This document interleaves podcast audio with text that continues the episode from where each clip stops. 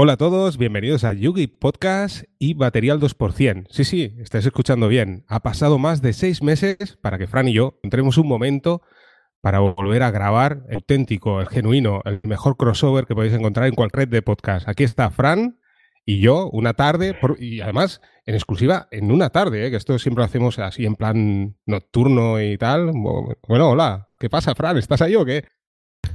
Buenas tardes.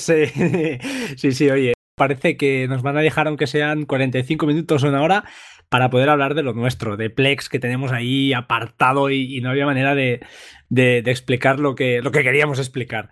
Así que todo muy bien. Tú entiendo que también, ¿no? Estás vivo y coleando, por lo que veo. Sí, sí, hay momentos, bueno, es como tú, que no tengo tiempo y bueno, hay momentos en los que... De hecho, te, iba a comentar, digo, ostras, desde el último crossover que no utilizo ni el micro, o sea, lo compré y ahí está en el cajón y por falta de tiempo al final tengo que grabar con, el móvil, porque es que no, no, tengo tiempo para sentarme y ponerme a grabar. Pero bueno, es eso. Eh, quedaba pendiente el tema Plex, que por cierto, ¿no? Eh, según comentábamos, quizás se alargue a un segundo podcast, ¿no? Sí, sí, lo que hemos hablado antes. Vamos a explicar un poquito lo que no lo básico, sino que entraremos ya a, bueno, un poquito a, fondo a cosas interesantes que no se han explicado, que no sea lo típico. Eh, que es Plex, todo esto no lo vamos a, explicar.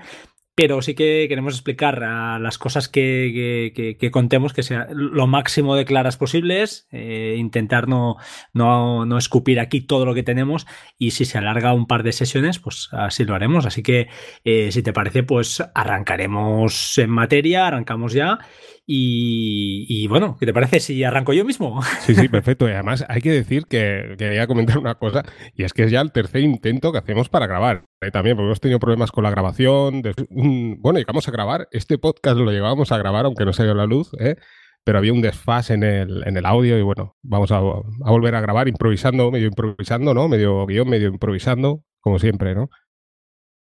Sí, así es como quedan al final también las cosas más naturales, una charla entre, entre amigos y, eso sí, claro, intentando como siempre, pues bueno, lo que haces tú y lo que intento yo, aportar información que no sea un podcast solo de, bueno, para distraer, sino que aporte algo y al que está al otro lado, pues eh, siempre si hay algo que pueda aprender, pues mejor que mejor, ¿no? Así que eh, sin más dilación, arrancamos, ¿te parece? Venga, adelante, Fran. Eh, te cedo la iniciativa, tú que eres el, el experto en Plex. el experto, ¿será posible? No, aquí, bueno, arrancamos, ¿os parece? Entonces, mira, fijaos, hemos dividido un poquito en, varios, en varios puntos. El primero será el más, diremos, de menos a más, ¿eh? de lo más sencillito, que es básicamente, lo habíamos titulado como buenas prácticas, y es eh, pues lo más obvio, ¿no? Intentar seguir las normas que Plex nos, en su, en su, en su tutorial o en su guía, que por cierto es muy, muy completa y hay cosas ahí muy escondidas, pues nos intenta aconsejar por ejemplo, pues que las películas estén en carpetas distintas, que las series sigan el formato pues de título de serie, temporada, etcétera, etcétera. Esto lo podéis encontrar y supongo que es sabido, porque si no, pues tendréis problemas a la hora de, de, cómo se muestra esa información en, en vuestras librerías. Pero sí que hay alguna serie de cositas que, pues, por ejemplo, pues eh, algunos no, no, sabían o hay gente que pregunta y siempre se repiten ¿no? en foros y en grupos de Telegram. Y es, pues, por ejemplo, que hay, que sepáis que hay la opción en cuanto a los amigos, a la gente que invitáis eh, con sus librerías, con vuestras librerías, disculpad, pues que no les permitáis sincronizar eh, para que de esta manera pues no sobrecarguen vuestro servidor. Esta es una opción que está cuando tú añades un amigo pues aparece una opción que pues, te permite eso, es decir, te permite activar o desactivar la opción para que él sincronice, es decir, em, pues eso, eh, sincronice esas librerías y pueda eh, generarse o pueda generar em, opciones optimizadas de, esas películas o de esos vídeos que, va a haber. Em, bueno, son cosas que, que, seguro que cuando están a la vista, pero hasta que nadie te las dice, pues no, no acabas de, de, localizar, ¿no? O no caes en el tema. Y si te parece que pasas a la siguiente, el tema de la imagen, que yo no sé si tú la tenías tan clara, pero esto hasta hace, no sé desde cuándo está activo, pero esto antiguamente tenías que hacerte tu, tema con Gravatar. No sé si lo conocías tú, el tema este. Eh, no, no, no, sé, bueno, sé lo que es gravatar, pero no... Vale, de acuerdo. Lo que te comentaba, el tema de cambiar la imagen de tu avatar, que ahora es tan fácil como ir a la, a la web app, a la derecha, y en cuenta se puede editar la foto, pulsando la foto. Esto antiguamente no se podía hacer. Al principio de Plex era, era toda una historia esto. Ah, pues no, lo desconocía por completo, la verdad. Sí, sí, lo cierto es que era así. Em, seguimos, esto es lo, lo, fácil, lo básico, no vamos a entrar en detalle, creo que no hay mucho a comentar. ¿Quieres que entremos en el tema de la transcodificación? Eh, ¿Nos cuentas un poquito primero lo que, lo que te has comprado y así pues enlazamos con el tema ya un poquito más, más serio sobre la transcodificación? ¿Qué, ¿Qué, tienes de nuevo en tu salón? Cuéntanos. Pues sí, sí, tengo un nuevo espejo. Eh, resulta que, bueno, un amigo y oyente del podcast, Rapejín, como él me escuchaba hablar del, del Chromecast, pues me comentó que, había una cosa que era mucho mejor y es el, Android TV y en, concreto el Xiaomi TV tan conocido, tan popular que lo tiene mucha gente y la verdad es que sí, había oído muy buenas críticas. Eh, yo me fiaba más de su palabra, por supuesto, y sabía que me iba a gustar, ¿no? Pero la verdad es que después de haberlo tenido es una experiencia totalmente diferente. Primero porque eh, a nivel, o sea, por ejemplo, el Chromecast, yo también tengo que decir que tengo la primera versión de Chromecast, ¿eh? aunque la gente que tiene la, segunda, tercera no he oído alguna, alguna opinión, pero entre la primera y la segunda decían que no había tanta diferencia. El tema que tiene, por una parte, eh, que es el tema que vamos a tratar ahora, ¿no? El tema de la transcodificación, ¿no? Claro, el Chromecast dependiendo de, la película, por ejemplo, que quiere pues tiene que transcodificar para que pueda ser a través del Chromecast, ¿no? Claro, Xiaomi TV, Xiaomi TV lo primero que tiene es que, o sea, es directo, o sea, reproducción directa. Por lo tanto, aquí no hay transcodificación. Claro, se lo traga todo, ¿no? Básicamente lo que, lo que entendemos aquí es que el cliente se lo acepta todo. De esta manera, pues el servidor de Plex no necesita eh, realizar ese trabajo extra, que ahora explicaremos por encima, aunque todos ya la mayoría seguro que sabéis. Y, bueno, se lo, se lo, traga básicamente todo y lo reproduce todo, con, sin cortes prácticamente. Y además una cosita que, que me, a mí me sorprendió del Xiaomi TV Box, que no lo tengo, pero que no tiene cable Ethernet, se mueve todo por Wi-Fi, tanto 2,4 como 5 GHz y va súper fluido, ¿no? Sí, sí, eso es. Es que lo bueno es eso, que lo tengo a través de 5 GHz. A ver, yo tengo eh, mi Wi-Fi, por ejemplo, pues antes, claro, con el Chromecast, pues va con, el Wi-Fi convencional. Y tanto, bueno, por transcodificación no era, era más bien por, pequeñas interferencias, ¿no? Lo, lo, típico que se escucha, ¿no? Pues tenía, claro, tenía cortes a veces, ¿no? Depende del canal, tenía que cambiar el canal de emisión para que, para que no hubiera interferencias y demás. La, verdad es que no es una experiencia, por así decirlo, plena, ¿vale? Pero es que el Xiaomi Mi Box es que es alucinante. O sea, lo tengo en 5G y es que desde el día que lo compré hasta hoy no he tenido ni un solo corte. O sea, perfecto. Todo, o sea, a máxima calidad, sin compresión, o sea, reproducción directa y sin ningún tipo de problema. Luego, además, también, ¿qué, ganamos? Pues, por ejemplo, en el tema de, de Plex en concreto, la interfaz, o sea, la interfaz de Plex, que no sé, o sea, yo sé que para, para Android eh, hay que pagar, ¿vale? La, si no tienes la, versión Pro, ¿no? Que ya hablaremos más, adelante, tienes que pagar la aplicación también en Android. Creo que en el Xiaomi Mi Box creo que es gratuita. Yo la tengo pagada, eh, entonces lo veo, pero creo que es gratuita, porque hay aplicaciones que son gratis para, Android TV. Pero ya te digo, es, es, una experiencia totalmente diferente, porque los menús se, se ven muy bien. Eh, además vas ultra fluido, o sea, el cambio de, carátulas y todo esto es que va súper fluido. ¿no? he tenido una experiencia mejor de, Plex en, ningún dispositivo. Y luego además, claro, el Mi Box, como sabes, puedes instalar Kodi. Entonces he, probado también el, plugin de, de, Plex en Kodi, que también es alucinante. O sea, y por los dos sitios funciona perfecto. Vaya, o sea que la experiencia es buenísima. Yo justamente hoy lo he recomendado a un compañero porque me lo ha preguntado y me ha acordado de ti y le he dicho, mira, no te compliques, cómprate, cómprate esto. Estaba ahora creo que en 58 o 60 euros, eh, versión internacional, importante.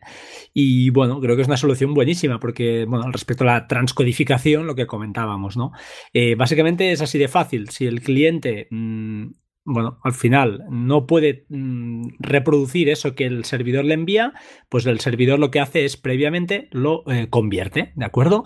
Entonces hay varios tipos de, de conversión. Plex lo, reproduce, reproduce multitud de dispositivos en teléfonos, en tablets, en televisiones, pero para poder hacerlo, pues tiene esos, digamos, esas tres maneras, ¿no? El Direct Play, que es básicamente que, que la aplicación le dice al servidor que acepta el fichero tal cual lo tiene. Con lo cual, pues el servidor le entrega y ahí no hay prácticamente trabajo de servidor, simplemente es pues el flujo de información y no hay, no hay un trabajo de procesador. Después tenemos el remuxing, que sería el direct stream, que básicamente lo que, lo que está pasando aquí es que la, aplicación le dice al servidor que es capaz de entender el formato de audio o vídeo, pero no entiende el contenedor. El contenedor básicamente lo que es es la extensión de cualquier fichero. Un MKV, un AVI, eso es el contenedor. Entonces, si se produce esta casuística, el servidor, el server de Plex, lo que hará será cambiar de contenedor el fichero y lo entregará al cliente. Básicamente aquí hay un trabajo más liviano, más light, eh, pero sí que hay un trabajo ya de, procesamiento, con lo que, pues bueno, ahí nuestro server ya empezará a sufrir un poco, ¿no? Empezará a trabajar. Y finalmente el tercer método es la transcodificación en sí, es decir, que la aplicación le dice al servidor que no es capaz de entender ni el formato de vídeo o audio, lo que sea, y eh, ahí, pues bueno, el servidor tiene que realizar un trabajo extra para convertir ese fichero a un formato que el cliente pueda entender. Cuando hablamos de formato y no de contenedor, contenedor hemos dicho que era la extensión, MKV, AVI, lo que sea, sino el formato sería pues un H264, por ejemplo, es un tipo, eh, ahora está el H265, allí si el cliente le está diciendo, oye, lo que me estás enviando no lo entiendo, el servidor de Plex, nuestro servidor tendrá que hacer un transcoding y ahí sí que tendrá que hacer un trabajo exhaustivo para hacer esa conversión en tiempo real eh, de formato eh, para que el cliente lo pueda entender. Entonces, como ha dicho Ángel, pues Xiaomi MITV lo entiende prácticamente todo. Lógicamente estamos hablando de formatos que es lo estándar que hay hoy en día, un MKV H264, audio AC3, eh, lo básico y ahí pues en principio nuestro servidor de Plex o el servidor de Plex de los nuestros amigos, en este caso de que tengamos librerías compartidas, pues no, no estarán sufriendo y simplemente pues tendrán que eh, pues eso, entregar ese, ese multimedia y el reproductor básicamente lo que hará será pues reproducirlo. Eh, creo que ha quedado bastante claro, espero haberlo dejado claro. Sí, sí, además una, una de las cosas que quería añadir, por eso te decía que también ha sido una sorpresa total el, el aparatito este. Y bueno, claro, yo, como sabes, tengo Plex en mi servidor con Ubuntu Server y lo tengo también en, la Raspberry, ¿no? Que la Raspberry, yo Plex, como tú sabes, Fran, lo utilizo sobre todo para música, es lo que, lo que a mí me gusta, es principalmente es el uso que le doy. Pero llevo una sorpresa bestial y ha sido que alucina con lo que te voy a decir ahora. Bueno, a ver, la, Raspberry ahora salió una nueva versión que hace, hace unos días que dicen que triplica la velocidad de transferencia. Entonces esto, pues claro, beneficiaría, por ejemplo, en el caso de Plex pero he de decirte que yo que tengo la, la 3 normal, eh, estoy alucinando porque veo las películas perfectamente en alta definición a través de la Raspberry. Como la Raspberry no tiene que transcodificar, simplemente lo envía al Xiaomi mi, mi TV y se ve perfecto. O sea, es que sin ningún corte. O sea, es algo increíble porque dices, ostras, al final... Eh, ahora tirando un poco por tierra, dependiendo qué servidores, ¿no? De, de Synology, por ejemplo, con app dices, ostras, no son compatibles con Plex y yo con una Raspberry de 35 euros estoy viendo películas en alta definición. Pero también gracias al Xiaomi TV, ¿eh? no, no únicamente a la Raspberry. Sí, a ver, ahí lo que tenemos es que, claro, dependerá del fichero. Si, como sabes, la, creo que la Raspberry Pi eran, es de 100 megabits, no es una red, eh, no, es, no es gigabit la tarjeta, y el Bluetooth, que perdón, y la Wi-Fi que lleva es de 2,4, ¿no? ¿O es correcto o no es correcto? Sí, sí, sí, así es. Bueno, la nueva versión creo que ya trae la de, la de 5G, ¿eh? nueva versión, pero bueno.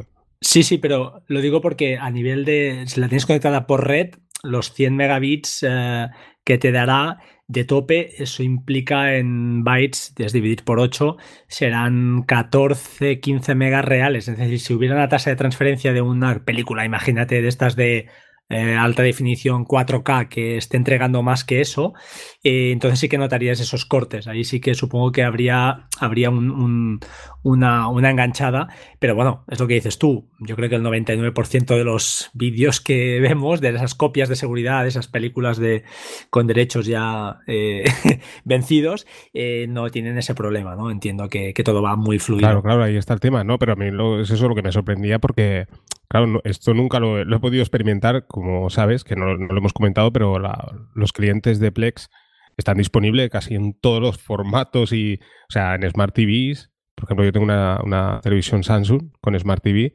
y trae la aplicación Plex de serie. Claro, aquí es eh, dependiendo, claro, del, como tú decías, ¿no? Del contenedor del, del vídeo, ¿no?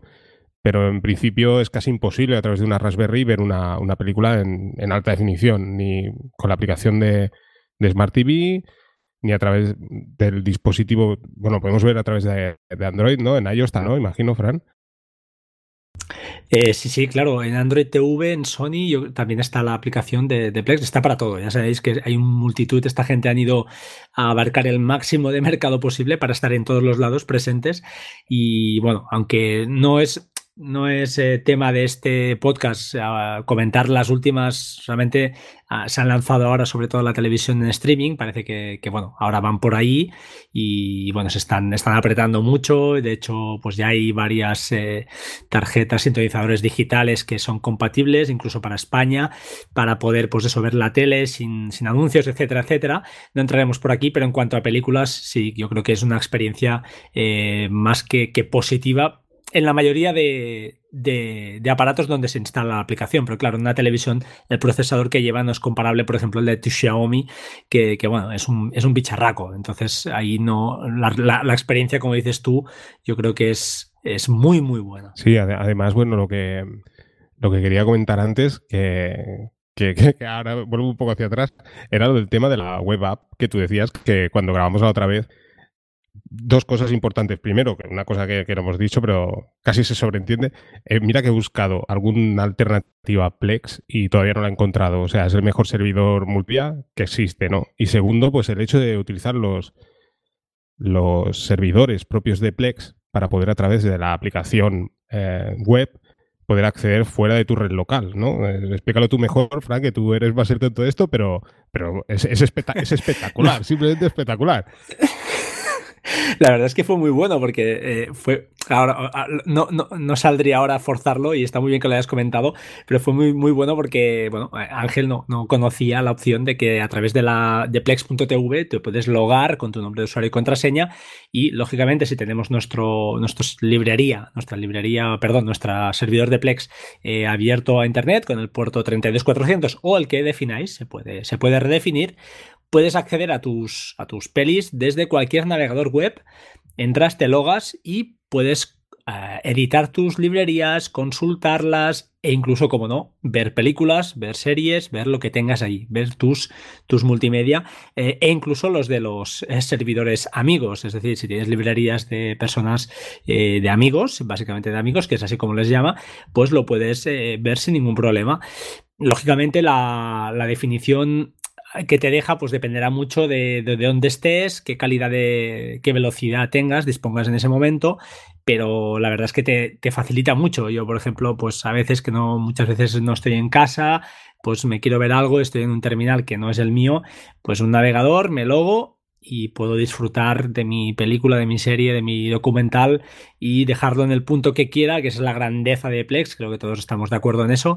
Y luego cuando llegas a casa te sientas en tu sofá, sigues desde el punto donde estabas. Eso la verdad es que es un gustazo eh, supongo que también sabréis, para, para, mm, Linux no creo que haya cliente, pero para Mac y para Windows, como para Mac seguro, está el, Plex Media Player, que es una aplicación de sobremesa, funciona muy bien, pero como dices tú, no es eh, vital y teniendo un navegador se puede ver, se pueden ver subtítulos, se pueden cambiar resoluciones para ajustarse a que quizá pues tu, tu, conexión a internet no es lo más fluida posible y le puedes ajustar para que esa calidad pues sea menor. Lógicamente, si hay un cambio de calidad, eso implicará que nuestro servidor de Plex estará trabajando más, habrá un procesamiento de, vídeo, con lo cual pues nuestro server estará trabajando, pero al menos nosotros podremos ver eh, la película o lo que sea sin cortes, que es al final lo que, lo que quieres cuando estás en movilidad. No exiges tanta calidad como cuando estás en tu sofá de casa con tu, con tu televisor. Entiendo que, la cosa va por ahí. Sí, sí, además yo te voy a romper el guion un poco, pero ahora que dices eh, lo, de, la aplicación de Linux, eh, bueno, creo que puede, es posible que sí que la haya, pero lo que quería contarte una cosa que, por cierto, no, lo he comentado contigo en privado ni nada, y es que eh, ha aparecido una nueva aplicación. Bueno, tú recuerdas Winamp, ¿no? La aplicación Winamp de, música. Sí, sí, sí, he visto. Ya sé por dónde vas. Sí, sí, cuenta. Pues bien, eh, Plex bueno, han sacado una. Bueno, hay un, digamos, el laboratorio Plex, ¿no? Que están sacando aplicaciones como, por ejemplo, otras cosas que hablaremos, ¿no? Como Plex Py, por ejemplo, ¿no? Que hablaremos más adelante. Bueno, pues ha, aparecido una aplicación muy parecida a Winamp, para los que nos gusta la música y que utilizamos Plex como, como servidor de música, se llama Plex Amp. ¿eh? Y es muy, bueno, claro, la interfaz es mucho más moderna que Winamp y es espectacular, es multiplataforma, funciona en Windows, Linux y Mac y funciona perfecto. O sea, es una, es una pasada porque lo he instalado, ahora tengo Linux Mint instalado y bueno, lo tengo instalado y es alucinante. O sea, accedo a todas mis librerías, pero solo es exclusivo solo para música. O sea, aquí no podemos ver películas ni podemos ver nada más que para música. Pues mira, antes de que entremos con, esta parte de Plex Labs, permíteme comentar una cosilla para los. Eh, porque antes de que se nos olvide, respecto a la transcodificación, que nos hemos ido un pelín, eh, déjame eh, completar este tema con, una explicación muy, muy, muy sencillita, pero bueno, fijaos, os quería comentar antes de, entrar en Plex Labs, que es por donde iba Ángel, y me chafa el guion, como siempre. Plex, eh, hay una, os dejaremos un link en las notas del programa, van a ser un poco extensas, pero hay una, una parte muy interesante de la transcodificación de Plex que comentan en su web, que es la transcodificación por hardware. Eh, por defecto, por defecto, Plex, cuando en la, versión gratuita, lo que nos ofrece es una transcodificación por software. Es decir, eh, es básicamente por, software, como el propio nombre indica, que eh, el servidor hace ese trabajo extra para convertir pues, esas películas, esas resoluciones que el cliente pueda entender, ¿vale? Puede haber resoluciones, incluso, bueno, lo que decíamos, formato y contenedor, claro. ¿Vale? Entonces hay otra opción que es la transcodificación por hardware. Esta está solo para PlexPass, usuarios que hayan pagado o estén pagando la cuota mensual, y lo que nos da es una opción para que el servidor de Plex utilice el hardware dedicado para, eh, del, propio servidor donde, donde, está instalado para codificar y decodificar vídeo de manera que, pues, pues, bueno, al final esta, esta transcodificación es mucho más rápida y eh, no es que sea más liviana, sino lo contrario, simplemente que utiliza ese extra que tiene de hardware, ahí sí que va la, tarjeta gráfica, entiendo, y lo aprovecha para pues, poder realizar ese trabajo más rápidamente. Eh, importante, bueno, mm, se requiere PlexPass, más capacidad de transcodificar varios elementos a la vez, porque, pues, bueno, porque es más óptimo, es más rápido. Y lo más importante de todo, el hardware soportado. No vale cualquier hardware para aprovechar esta ventaja. ¿De acuerdo? Entonces, eh, en PCs se puede, eh, requiere Windows 7 superior, no voy a entrar en el detalle, os dejaré el link. En Mac, pues más de lo mismo, en Mac OS 10.9 o superior. En Linux también, eh, Ubuntu, Ubuntu 16.04 o superior, o Fedora incluso. Y, ¿qué más cositas? sí, el Nvidia Shield, que es ese famoso, bueno, ese aparatejo que yo lo tengo ahí enfilado, pero el precio y su utilidad no me acaba de. Bueno, serviría para servidor de Plex solo y, ostras, es, yo no soy jugador. Em, y los Western Digital, MyCloud, el Pro modelo, no me recuerdo, el PR4100 y el 2100. Bueno, básicamente es eso. Pero, nota importante, los NAS no son eh, dispositivos que soporten la transcodificación por hardware. Así que la pregunta del millón, eh, ¿dónde tenemos, dónde es mejor ¿no? tener nuestro servidor Plex? ¿En un Mac mini debajo de la tele o en, un, una, en una máquina aparte o en nuestro NAS? Pues ah, en este caso, si sois usuarios de Plex Pass, eh, lo más óptimo es tenerlo en una máquina aparte, ¿de acuerdo? Por, este, por esta razón. Y la siguiente pregunta es, ¿cómo saber si nuestro servidor está usando esta característica? Pues es muy fácil, ¿vale? Para comprobarlo, iniciáis, os vais a la aplicación de web de PlexPass, de, perdón, de Plex, disculpad, os logáis y, por ejemplo, iniciáis una peli, ¿no? Iniciáis una peli en cualquier, bueno, en cualquier reproductor, da igual. Eh, y lo forzáis, le forzáis, imaginad que la, peli pues es una 1080 o un, clásico, un 1080, y le forzáis a que la resolución sea la más pequeña posible, a 240, por ejemplo. Eh, entonces allí obligamos al servidor a que esté trabajando. Nos vamos a nuestro, a nuestro Plex, eh, a nuestra web app de Plex, es decir, donde está nuestro servidor y podemos eh, mm, administrar ese nuestro servidor. Y donde veréis que hay una opción, ya seguro que la conocéis, arriba a la derecha, donde aparecen qué reproducciones están, están, están ocurriendo en ese momento en nuestro server. Veréis que se está ejecutando la vuestra y si vais al detalle, eh, eh, pondremos la captura eh, ahí en, las notas, pues veréis que en la captura ah, hay un detalle donde explica, donde sale lo que se está reproduciendo y qué formato, qué formato tiene.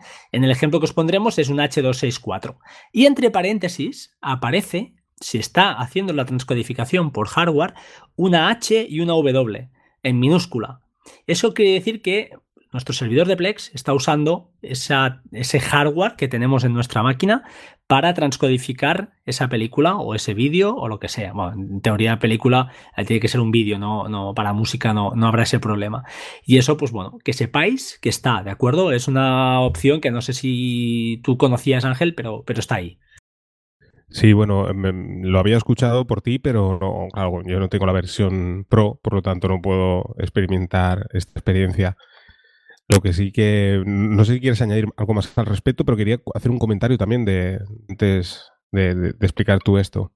Eh, no, no, simplemente lo dejaría aquí. Ahora sí que pasaríamos a los Plex Labs, que es justamente pues donde estabas tú y comenta lo que quieras. No, no, básicamente es, no, no, se puede vivir sin esto, se puede vivir, ¿eh? No, no soy de los que recomiende Plex Pass. Creo que para un uso normal no lo necesitas para nada, pero que sepáis que, que la opción, aquellos que lo tenéis, pues bueno, y la pregunta eterna, ¿no? ¿Es mejor, no? Pues yo me tiro por esta, por esta opción.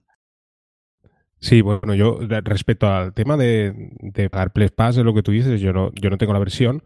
Lo que pasa que sí que es cierto que Plex es un servicio que dices, ostras, es que es tan bueno que es de aquellos servicios que dices, claro, o sea, simplemente por lo bien que, funciona y lo bien que lo hacen, ¿no? O sea, yo, por ejemplo, la aplicación, pues compré la aplicación de, del teléfono porque, aparte que lo usaba, ¿no? Pero quiero decir, bueno, es verdad, lo usaba, pero mira, te lo voy a decir porque la, la he pagado. O sea, yo tenía la aplicación porque no sé si recuerdas, en la tienda de aplicaciones de Amazon eh, regalaban aplicaciones al principio, luego estaba, me parece que se Amazon Underground, ahora no recuerdo cómo se llamaba, que también daban de oferta. Bueno, yo tenía la aplicación de Plex original de una de aquellas ofertas que, lanzó Amazon totalmente gratis, pero aún así dije, ostras, la voy a comprar a través del Google Play, porque es que es tan buena que digo, ostras, esta gente se merece ¿no? que, le, que le paguemos.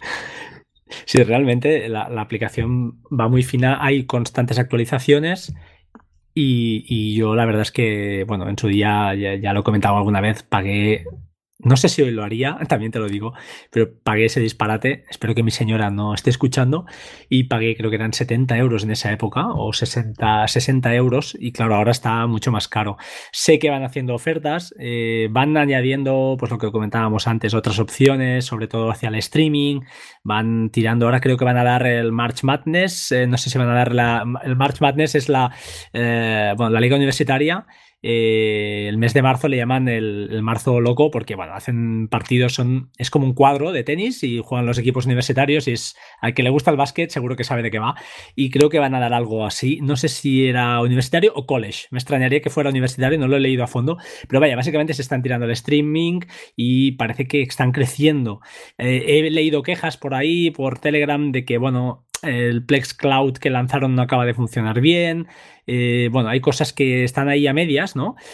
Pero bueno, eh, si eso, pues eh, démosle ese margen de, confianza a esta gente que, están haciendo un buen trabajo. Y, si te parece, pues hablamos de Plex Labs. Has comentado la parte de, Winamp, entre comillas, ¿no? Em, si te parece, pues comentamos también que están lanzando proyectos como Tautuli, que es PlexPy. Tautuli es básicamente, pues es un, una herramienta para, gestionar y para crear de alguna manera pues notificaciones en Telegram, en Push, en, Bullet, en varios sistemas de notificación para que pues bueno, se te envíe a tu teléfono cuando alguien está reproduciendo alguien alguna cosa en tu servidor. Eh, yo lo tengo instalado y la verdad es que es un bellezón, es una pasada. Y, la verdad es que la versión 2.0 de PlexPy, que es así como la llaman, Tautuli, eh, es gratuita, pero yo le hice una donación al, desarrollador por lo que tú dices, porque es que es, mm, es un proyecto maravilloso, es muy guapo. Y lo cierto es que te permite incluso meter scripts por ahí para, pues por ejemplo, imagínate que eh, Ángel te estás metiendo en, mi en mis librerías y estás ejecutando tres, tres em, reproducciones simultáneas. Pues le puedo decir, puedo crear un script, que están hechos de hecho, y lo puedo configurar para que, oye, si este señor, si este, si algún usuario está reproduciendo tres eh, em, películas simultáneas eh, de mi servidor, eh, lo mates, ¿no? Mates ese proceso y le eches fuera. Se pueden hacer virguerías. Mm, ya, ya, os digo, yo Tautuli de momento la tengo, la tengo corriendo en un contenedor pero al final la instalaré en el servidor de Plex, que es donde la tengo, la tengo en un Mac mini, lo puedo instalar ahí y ya os, os digo, en un contenedor, en un container eh, de, de, Synology y estoy más que contento. He creado notificaciones para el móvil, para Telegram, para que, bueno, incluso eh, hicimos pruebas, ¿verdad? Con Ángel, contigo, que cada vez que añado algún contenido nuevo, pues te sale en ese canal que he creado y tú ves pues lo que está entrando en ese, en ese servidor. Em, bueno, son cosas que están, que están creando esta gente. Bueno, esta gente no, esto hay que decir que Plex Labs son proyectos totalmente eh, paralelos, ¿eh? no son hechos por personal de, Plex, eh, pero son lo suficientemente relevantes como para que ellos les den ese espacio para que pues, bueno, la gente los conozca y puedan crecer. Pero no tiene nada que ver, en principio no, no están ni sponsorizados, creo. O sea que supongo que al final alguna de estas cosas las absorberán, pero, pero es así de momento. Sí, sí, así es como tú dices, ¿no? Digamos que pasan como está homologado, ¿no? Por así decirlo, ¿no? Por, lo que es Plex, ¿no? Em, decirte que sí, yo también al final lo tengo instalado, ¿eh? También el, servicio este que tú dices, yo lo tengo en la Raspberry también. O sea, tengo corriendo tanto Plex como este servicio, ah, como es Python, ¿no? Pues simplemente ejecutando, o sea, descomprimiendo la carpeta en una carpeta, eh, o sea, el archivo en una carpeta y ejecutando Python y PlexPy, ¿no? Que es el, nombre del archivo, ya ya puedes acceder, me parece que es a través del puerto 8181, pues ya accedes y a partir de ahí ya configuras y demás. Y funciona perfecto, lo tengo corriendo 24 horas. Y, sí, sí, decirte que, es alucinante. Luego lo del tema del dinero que decías, que es dinero. A ver, sí que es, sí que es dinero visto así de repente, pero ¿cuánto te gastas tú en, en Blu-rays? ¿Cuánto dinero te gastaste tú en DVDs? Como yo, Fran, que tengo ahí en la estantería, que te lo juro. Ayer, ayer precisamente, abrí el armario y vi todos los DVDs originales que tengo. Digo, madre mía, la de pasta. Y ahora ya dices, ostras, acabas comprando luego la película en Blu-ray porque dices, ostras, no voy a ver yo esta película en calidad estándar, ¿no? Ya la quieres ver en, en alta definición, ¿no? La verdad es que, es que no sé, ¿quién fue que, ostras, tú no recuerdo el nombre, que, hizo una cosa muy chula, una campaña muy buena para incitar de alguna manera que la gente eh, sponsorizara ¿no? proyectos eh, de estos. Eh, fue en diciembre, no recuerdo, un podcaster que también tiene un blog muy interesante y no recuerdo el nombre. ahora me equivocaré. ¿Es la, la, tarea o no? No, no, no Mosquetero Web.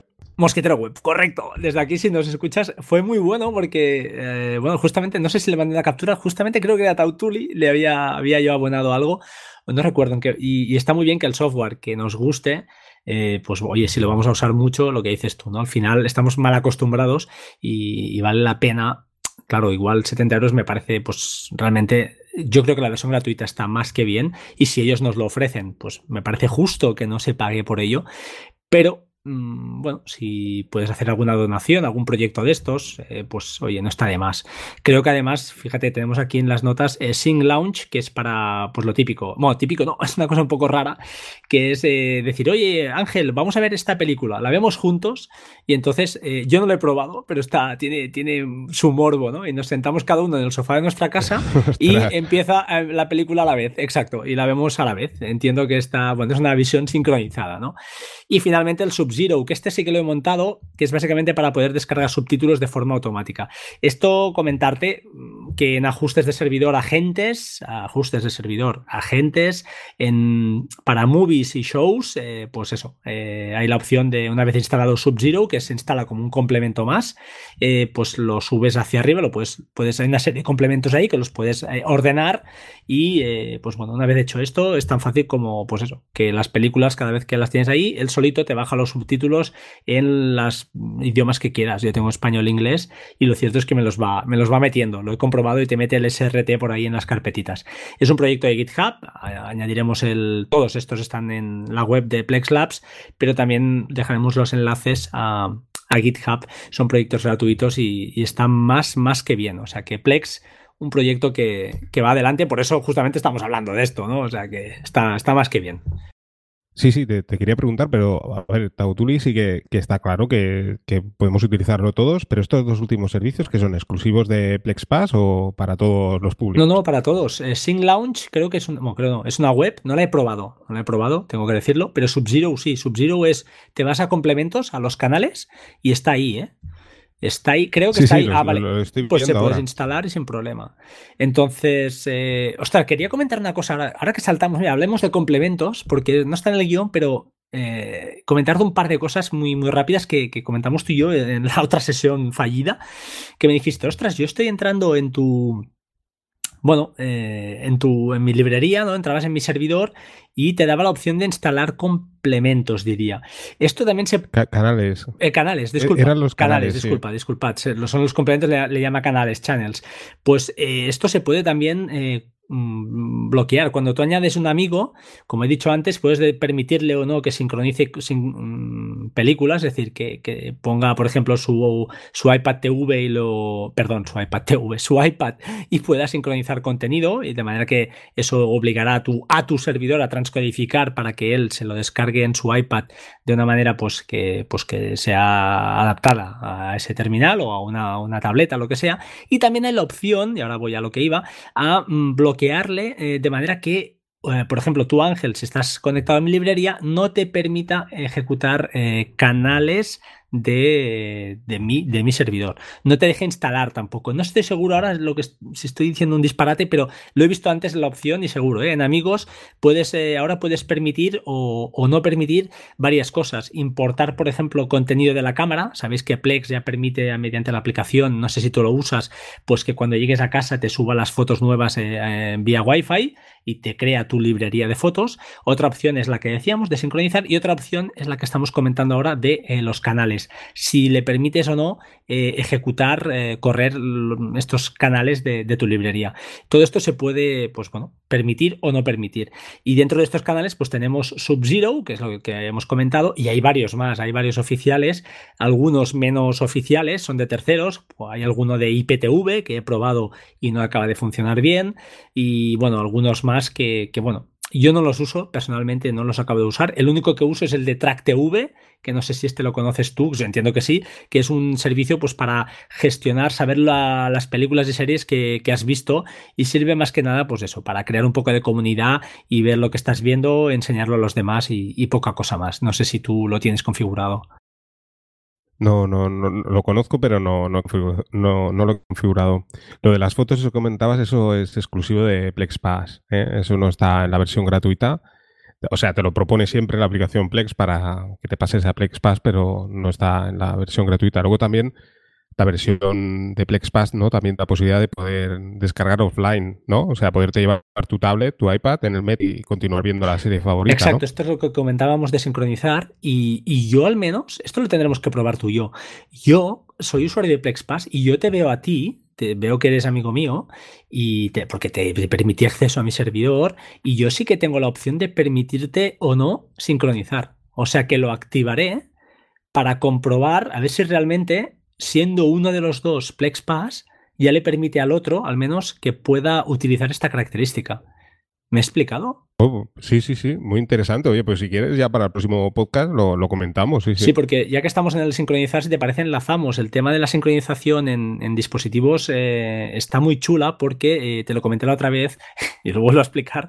Eh, fijaos, imaginad, imaginad cómo es mi caso. Me llevo un iPad con donde llevo, imaginad, la serie Narcos, y, yo quiero, claro, no quiero inundar mi, iPad con, capítulos que no voy a ver y le digo, mira, manténme, le puedo decir al, servidor de Plex, mira, yo quiero tener en el iPad los tres eh, capítulos, siempre quiero tener tres capítulos pendientes para ver. Imaginad que el 1, el 2 y el 3, ¿vale?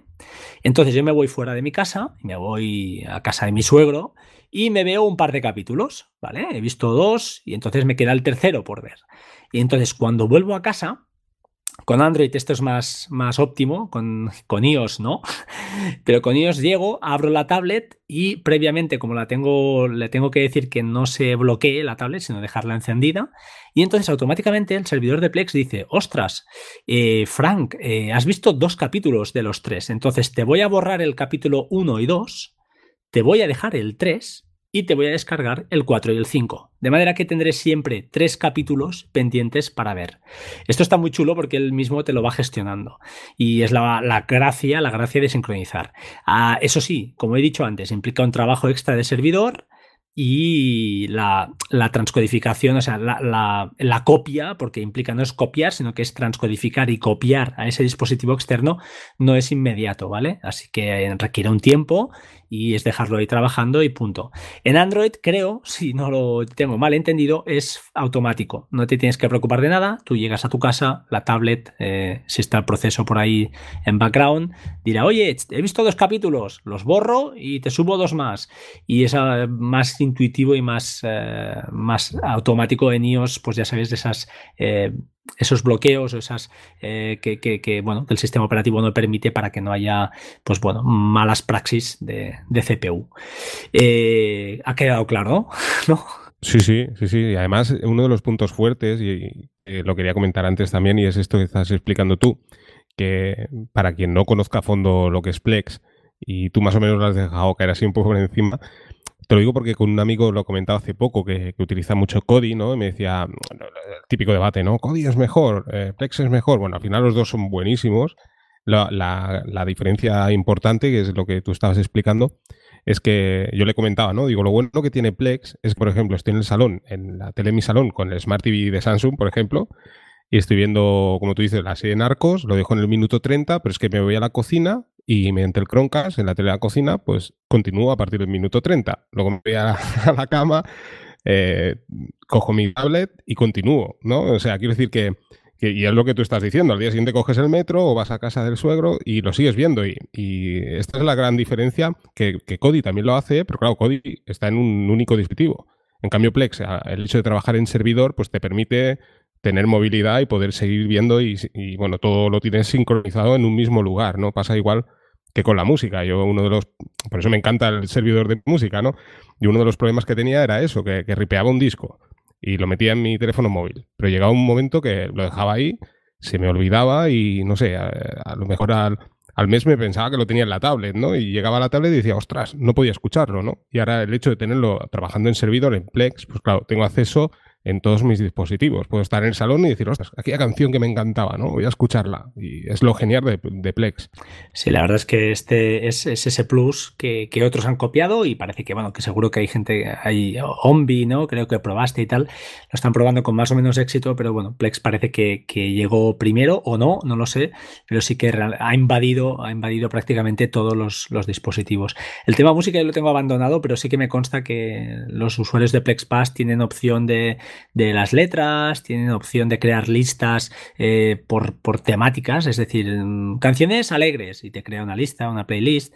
La verdad es que a ver, es una aplicación realmente, ya es un servicio, un servicio muy, muy grande, ha crecido mucho, tiene continuamente, están, pues bueno, lanzando eh, cosas nuevas, aunque no estén del todo acabadas para que la gente pues vaya, vaya entrando y se puede decir que, bueno, estos australianos, creo que son australianos, aunque el equipo ya es, bueno, es, es de todo el mundo, hay gente de todo el mundo ahí, eh, está más que, están, están lanzados, ¿no? Y parece que la cosa va bien. Es esa aplicación que todo el mundo dice que debería ser, en el caso de Apple, eh, pues la, la iTunes, la nueva iTunes, iTunes debería, debería ser así. Eh, yo prefiero que no la, no la, compre nadie, prefiero que sean ellos y que sigan así porque, porque está más que, más que curioso.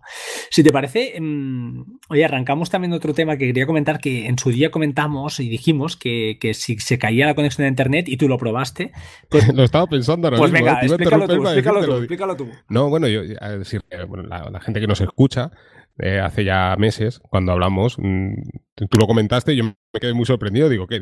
Es cierto que realmente si tú me comentaste es que si, si por, lo que sea la compañía de, telefonía mm, no nos da servicio de Internet, claro, como se desconecta de los servidores de Plex, Plex no funciona. Yo tengo que decirte que, a raíz de tu comentario lo probé en casa y lo que hice fue nada más desconectar el, router, ¿no? La, toma de red del servidor puse un vídeo en Play, lo desconecté y seguía viéndose. Pero claro, ya cuando desconectado intenté ver otro vídeo, no pude. Aún así, tú dices que, has encontrado un método, ¿no? Para poderlo, ¿no? Bueno, yo no he encontrado nada, ¿eh? Yo he buscado por internet y hay un par de links, o hay un, creo que es islavit.com, explican dos maneras de, de alguna manera, configurar el servidor de Plex para que si en caso de caída de internet, pues puedas seguir en tu casa viendo la multimedia que tengas lógicamente en local. Y bueno, hay una de ellas que la he puesto en marcha, es muy fácil y lo pondremos ahí en las notas de programa, que es ajustes de servidor, network, lista de direcciones IP y allí meter el rango que ya os digo, lo meteremos en las notas de programa. El primer rango es el 192.168.1 y el barra 255, 255, 255.0, punto cero o punto lo que queráis, mientras no, eso es para básicamente darle un rango de, 254 equipos posibles. Eh, bueno, os lo dejaremos en las notas, no, más que nada que sepáis que se puede hacer, se puede, ¿vale? Y, y seguimos, ¿vale? Otra cosa que comentamos eh, que era curiosa era que se pueden, que mucha gente no lo sabe, se pueden eliminar ficheros desde el propio Plex, tanto desde el Apple TV como desde el teléfono tanto iOS como Android, porque tú lo, has probado. Así que eh, pues nos vamos a cualquier elemento y una vez lo hemos visto, imaginad que nos gusta una, una película, una serie, nos vamos a, bueno, lo explicaremos también en las notas, pero si buscáis un poquito, en el caso de, Apple TV, lo es el más curioso, te colocas encima del elemento, mantienes pulsada la tecla, mm, ahora no recuerdo, me, dejaré, me quedaré mal, creo que es la tecla play, diría, sí, y aparece un menú y abajo, abajo, se mantiene expulsado, ¿eh? un ratito el play, aparece un menú y abajo de todo aparece en rojo el borrar, el famoso borrar. Luego te lo pide la confirmación y, lo haces, ¿vale? Desde iOS, pues también, básicamente, pues es en la pantalla del archivo, eh, eliminar el botón de los tres puntitos donde aparecen las características, las varias opciones que hay. Abajo de todo está eliminar. Esto siempre y cuando en ajustes de servidor, biblioteca, opciones avanzadas, marquemos la opción de permitir borrado, que creo que por defecto viene marcada, no tendréis que tocar nada. Esto en las notas de programa, insisto, ¿vale? Porque pegaremos aquí el rollo, pero básicamente que os suene. Y si no, pausáis, lo volvéis a escuchar y os vais al menú. Pero que se puede, se puede hacer. Así que, que bueno, que lo sepáis, ¿no? Yo, yo lo probé eh, cuando me lo comentaste y sí que parecía que funcionaba. No me funcionaba, yo creo que a lo mejor es un T permisos, ¿eh? pero ya, ya luego no insistí. Pero sí que aparece la opción ¿eh? en Android Vale, pues entonces ya os digo, seguro que funciona y esto está abierto para, cualquier usuario. Es que, claro, el, problema de estas cosas a veces cuando eres FlexPass es que las cosas que, por sentadas, ¿eh? ¿te acuerdas? Que dudamos, pero bueno, es bueno que tú no lo tengas, así vemos las opciones que, realmente están, están disponibles.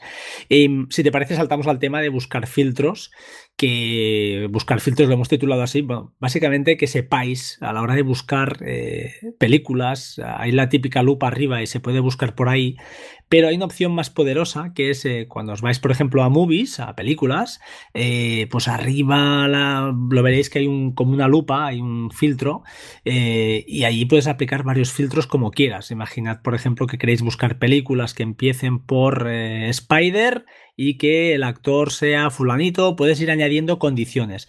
es muy sencillo de utilizar y lo que es muy chulo, muy chulo y va muy bien eh, es pues para, por ejemplo, eh, bueno, ya os digo, para encontrar películas y series y poderlas eh, pues editar, ordenar, colocar bien.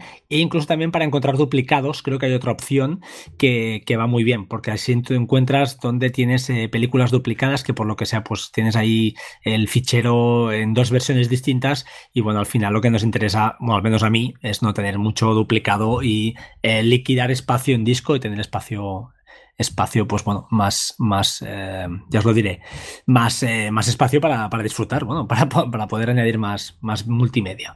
Em, creo que esta opción no tiene, no, tiene mucha más historia, simplemente explicarlo, que, que sepáis que está ahí, si no encontráis algo, pues nos lo comentáis y, ya nos espabilaremos para explicarlo algo mejor. A veces estas cosas se explican mejor en un vídeo de YouTube que, que por podcast, ¿no? Bueno, pero la, idea un poco es eso, explicar, porque seguro que mucha gente nos escucha. A ver, nosotros estamos dando este podcast, digamos que no diremos que es de nivel avanzado, porque ni mucho menos, pero quiero decir que ya hablamos de, un, de gente que conoce cómo funciona Plex. Yo por eso antes comentaba lo del tema de, de la reproducción en diferentes dispositivos, porque igual hay gente que nos escucha y no, y nos conoce Plex, pero bueno, cosa que dudo. Este, esta opción, esta opción de, filtro importante, si ahora estaba repasando, está cuando vas a cualquier librería de películas, por defecto te sale todo arriba. Pues si vas a desplegas ese, desplegable que hay, abajo de todo pone el filtro personalizado. Y es ahí donde podéis jugar con, todo esto. Entonces, eh, ya os digo, dentro de este filtro, es verdad, es verdad, lo he dicho mal, la parte de duplicados está, está fuera del filtro, pero el filtro va muy bien para encontrar, pues eso, películas o series que tengáis en vuestro, en vuestro local, eh, en librería local, de manera que es, más sencillo de, encontrar. Si utilizáis la, lupa de arriba en la Plex, en la web app, pues eh, veréis que allí te salen tanto las búsquedas de lo que estáis buscando, tanto en servidor local como en los servidores adyacentes que tengáis, que estéis conectados, ¿vale? Simplemente es, comentar un poquito esto.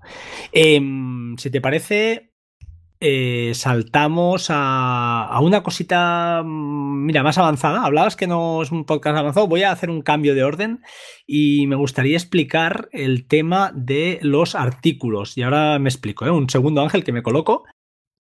No, yo, yo, nada más quería decirte que, oye, que es verdad, con esto del Plex Pass y gratuito me, vuelves loco, ¿eh? Porque yo, la otra vez me comentaste eso de, reproducción de música por ánimos y un día que yo estaba ahí muy chungo, digo, oye, voy a escuchar música ahí y, y, esa opción no la tengo yo en la versión gratuita, Fran. Espera un momentito. Enseguida estoy con... A ver, ya lo he encontrado por fin. Vale, yo lo que quería comentar era... Eh, vale, sí que hay una opción, esto ya requiere un poquito de, terminal, ¿eh? A ver si lo, si lo pondremos bien en las notas, a ver si lo podemos explicar, que es... Eh, a ver, por defecto las películas aparecen como, ah, bueno, ordenadas por, orden alfabético, ¿vale? Pero eh, Plex, internamente, si la película se llama, por ejemplo, The Amazing Spider-Man, Spider-Man, el D, como es un artículo, pues no ordena por la T, debería empezar por la T, pero en este caso ordenaría por, eh, por la S, por Spider-Man. Se comen los artículos, por la A, perdón, de Amazing, ¿no? Entonces se come los artículos. Y esto creo que en español también lo hace. Si tenemos una peli, yo que sé, que se llama El final del túnel, pues no empezará por la, no lo encontraremos en la E, sino que la encontraremos en la F. Eh, esta es una pega que muchos eh, se han quejado y la manera de tocar esto no es del todo sencilla. Esto hay que hacerlo vía terminal en el caso de, ya os lo diré, en el caso de, Mac OS y creo que en el caso de Windows también. Dejaremos, hay un, esto está en la ayuda de, la propia web de Plex, donde hay una parte de ajustes avanzados y permíteme ahora sí que me coloque en la web Advanced Hidden Server Settings. Bueno, esto lo que es es al final es eh, permite jugar con esas opciones ocultas que tiene eh, tanto el servidor, tanto en Windows como en Mac OS como en Linux. Eh, te permite aquí tocar.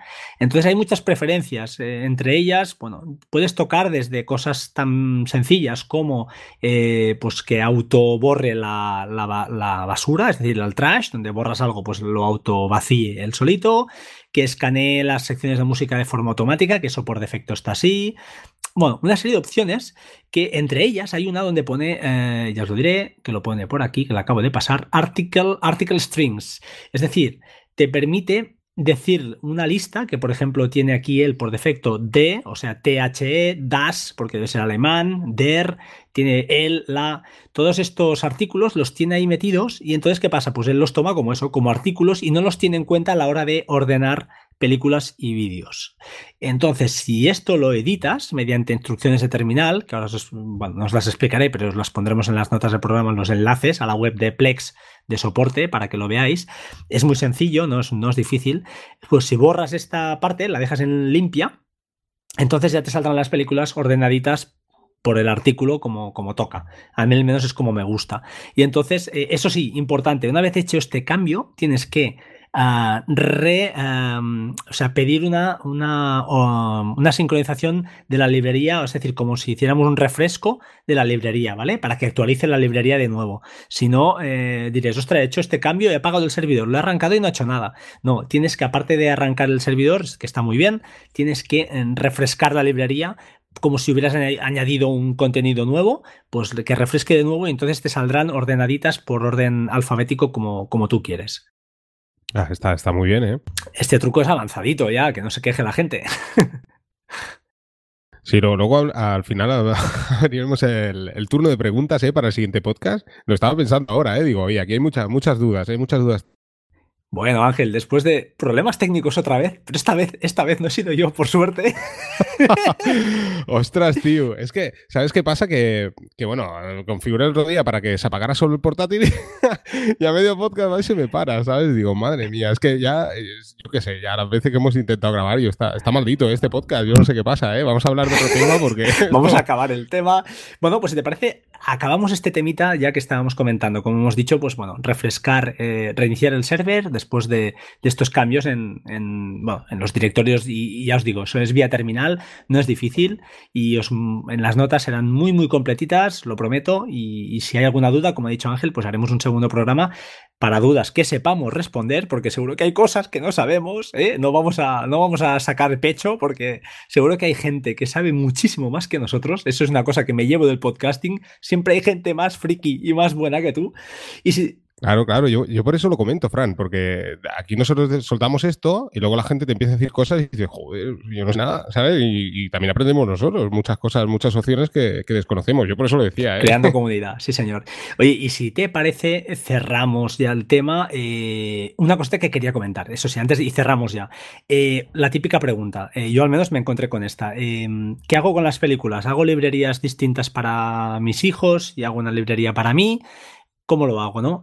Yo os diré mi experiencia y tú me cuentas la tuya. Yo sé que tú lo tienes distinto, creo. Yo tengo una librería única para las películas, única. Y he probado dos opciones. Eh, la primera, si os fijáis, cada película tiene lo que se llama el, content rating, creo que se llama, que es, eh, pues bueno, un, grado, una nota de para qué edades eh, pues está indicada esa película.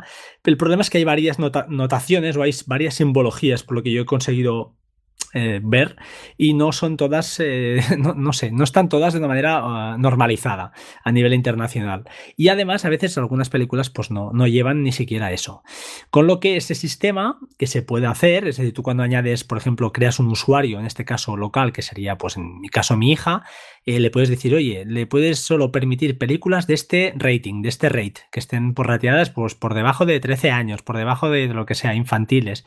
Este sistema no funciona, no, no es suficientemente fino y aparecen cosas que no deberían aparecer, con lo cual a mí no, no, me, no me funcionó. Al final la opción que, que opté fue una que me, me explicó eh, vaya, no me saldrá el nombre, pero para decir la verdad, ¿no? fue una idea mía, aunque yo tenía algo parecido. Y la idea al final, bueno, es simplemente ir a. Cuando vas a cualquier película, eh, te vas a editar multimedia y hay una etiqueta donde pone compartiendo, sharing, supongo que será en inglés, y te vas a. Eh, hay una parte donde pone etiquetas y tú ahí puedes crear una etiqueta. En mi caso, por ejemplo, pues pondré, yo qué sé, Xenia, que es mi hija. Y cualquier película que yo quiera que vean en su biblioteca, la anoto a esa etiqueta, le pongo la etiqueta de Xenia. Está muy chulo porque tú entonces, película que vas eh, añadiendo, pues le vas poniendo el, si es para que ella la pueda disfrutar en su biblioteca, le pondré esa etiqueta. Entonces, cuando me voy a su usuario, me voy a usuarios, a usuario Xenia, en este caso, restricciones, y en etiquetas puedes decir, oye, este usuario solo verá las películas que tengan esta etiqueta. Y entonces la librería de ella queda automáticamente formada y bien curada para que solo se vea el contenido, en este caso, infantil. Yo creo que tú lo haces de forma diferente, ¿verdad? O, me equivoco, o me equivoco. Sí, bueno, yo, yo nada más tengo un usuario, pero es que además, como me has pillado así un poco en shock, entonces tú lo, lo que has hecho, sea, con tu cuenta de PlexPass, o sea, tú tienes un usuario, pero ¿qué me, dices? ¿Que puedes elegir diferentes usuarios o has creado un nuevo usuario? Ángel, tú también puedes crear usuarios en Plex, ¿no lo sabías? Y en forma gratuita, seguro que sí. no, por eso, eso, lo, tienes que, decir fuera de micro, tío. Pero ¿cómo puede ser eso? Eso no lo cortamos, ¿eh? No, Mira, que no, Te, cuento, eh, básicamente en Plex hay lo que se llama usuarios y amigos. Los usuarios son los que están en tu propia red local y tú puedes crear usuarios, estoy 100% seguro porque yo hace mucho que lo tengo, vaya, me extrañaría muchísimo. Entonces, los usuarios son los de la red local y esos eh, son, yo por ejemplo, soy, aparece mi usuario cuando arranco Plex, aparecen los tres que somos en casa y cada uno lleva su cuenta eh, y cada uno lleva, por ejemplo, mi mujer y yo seguimos una serie, pero a veces yo voy a un ritmo y ella va a otro y cada uno lleva su, pues bueno, aunque seamos, estemos consumiendo la misma biblioteca, pues lógicamente la base de datos guarda, guarda en qué punto está cada uno. En el caso de la cuenta administradora aparece una, una coronita, una corona de rey, de, hombre, de macho, no, de rey, de administrador, y eh, esa la puedo incluso proteger por contraseña. Yo no lo tengo así, pero la cuenta de mi hija, pues lo, he hecho así, así que cuando ella quiere ver algo, lógicamente se lo pongo yo porque tiene cuatro años, no es súper dotada, pero voy ahí a su biblioteca y automáticamente aparecen todas las carátulas de las películas que ella puede ver porque le he puesto la etiqueta correspondiente. Es un ¿Un trabajo de mantenimiento? Sí, pero es muy sencillo, no es muy complicado. La mayoría de la gente lo que hace es crear bibliotecas separadas y a mí no me gusta porque entonces eh, me destrotaría todo el sistema que tengo montado eh, que es automático para pues, eh, archivar todo este, este multimedia. Seguro, seguro que lo puedes hacer, crear usuarios segurísimo. te voy a decir cómo, mientras tanto, si te parece, coméntame algo tú y dame tiempo. Vale, vale, no, o sea, yo por lo que tú me comentas, o sea, ¿quieres decir que con, como tú dices, ¿no? O sea, con una cuenta, con un correo electrónico, o sea, a la hora de registrarnos en Plex, necesitamos un correo electrónico, ¿no? Y, contraseña. O sea, tú dices que con, esta cuenta única, tú luego puedes crear diferentes usuarios dentro de esa cuenta, de manera que si por ejemplo yo comparto contigo un, por ejemplo, una librería de música, por ejemplo, pues tú puedes decir, bueno, esta música en concreto quiero que lo escuche, por ejemplo, mi hija, o no, ¿no? Eso es lo que tú me estás comentando, ¿no? Correcto, es más, si te esperas, te lo voy a pasar por Telegram, es decir, tú te vas a, cuando vas a la web app, te vas a la derecha, tu usuario desplegable, te vas a usuarios y hay una opción que pone añadir usuario y te da dos opciones, añadir un usuario de Plex existente, con lo cual, pues, eh, bueno, eh, que es un usuario de una, con una cuenta de Plex, o crear un usuario gestionado, que sería en este caso, pues, eh, pues tu, familia. De esta manera ellos no necesitan el correo electrónico, necesitan nada de nada de nada. Y puedes ahí poner los límites de contenidos accesibles, puedes ahí pues, poner el control, en este caso por etiquetas, por, por control, lo que tú quieras. está muy fácil. Mira, ahora te lo, te lo paso y lo verás. Oye, pues, eh, pues esto está genial. Ahora, a ver, ahora lo voy a mirar porque yo es eso, cada vez que, grabamos un, podcast sobre Plex voy aprendiendo cada vez más, ¿eh? Bueno, mira, eso es lo bueno. Y si te parece, ahora sí, matamos la primera sesión aquí y eh, emplazamos a una segunda. Editaremos, publicaremos, eh, veremos la respuesta de la gente, veremos si se aburre mucho o no y veremos las preguntas y ahí sufre. Como tú te has comprometido a responderlas, pues ya, si eso, ya pediremos, ya te enviaremos a ti los correos. Recordad, Ángel-BCN. al señor Google, al señor Google, a saco. bueno, bueno. No, pero, pues no, pero sí, sí, ¿eh? sobre todo, y si algo nos ha quedado en el tintero, que seguro, a ver, nosotros tenemos nuestro, bueno, nuestro guion, que la, has desarrollado tú, pero si alguien tiene, sí, porque yo al final voy por libre, pero sí, sobre todo que sugerencias y demás, porque es lo que decimos, seguro que alguna cosilla nos dejamos en el tintero. Ya sabes que Ángel es un alma libre, es un tío software libre a lo bestia y, se salta los guiones que otros hacemos y esas cosas. Pero bueno, eh, al final eh, sabéis perfectamente que es una bestia parda y, nos gusta mucho hacer estas charlas. Así que yo por mi parte me voy a despedir. Lo vas a despedir tú otra vez hoy, el, programa lo despides tú. Y lo dicho, eh, nos emplazamos, damos métodos de contacto, eso sí, me voy a despedir como siempre sed buenas personas y métodos de contacto en arroba batería 2% en Twitter y batería 2%.com en la web y si me queréis, pues eso, poner alguna reseña en, iTunes y a Ángel también, Ángel también, os recomiendo su podcast, pues eh, ya lo sabéis, aquí estaremos. Ángel, ¿despides tú? Pues muy bien, sí, yo lo mismo.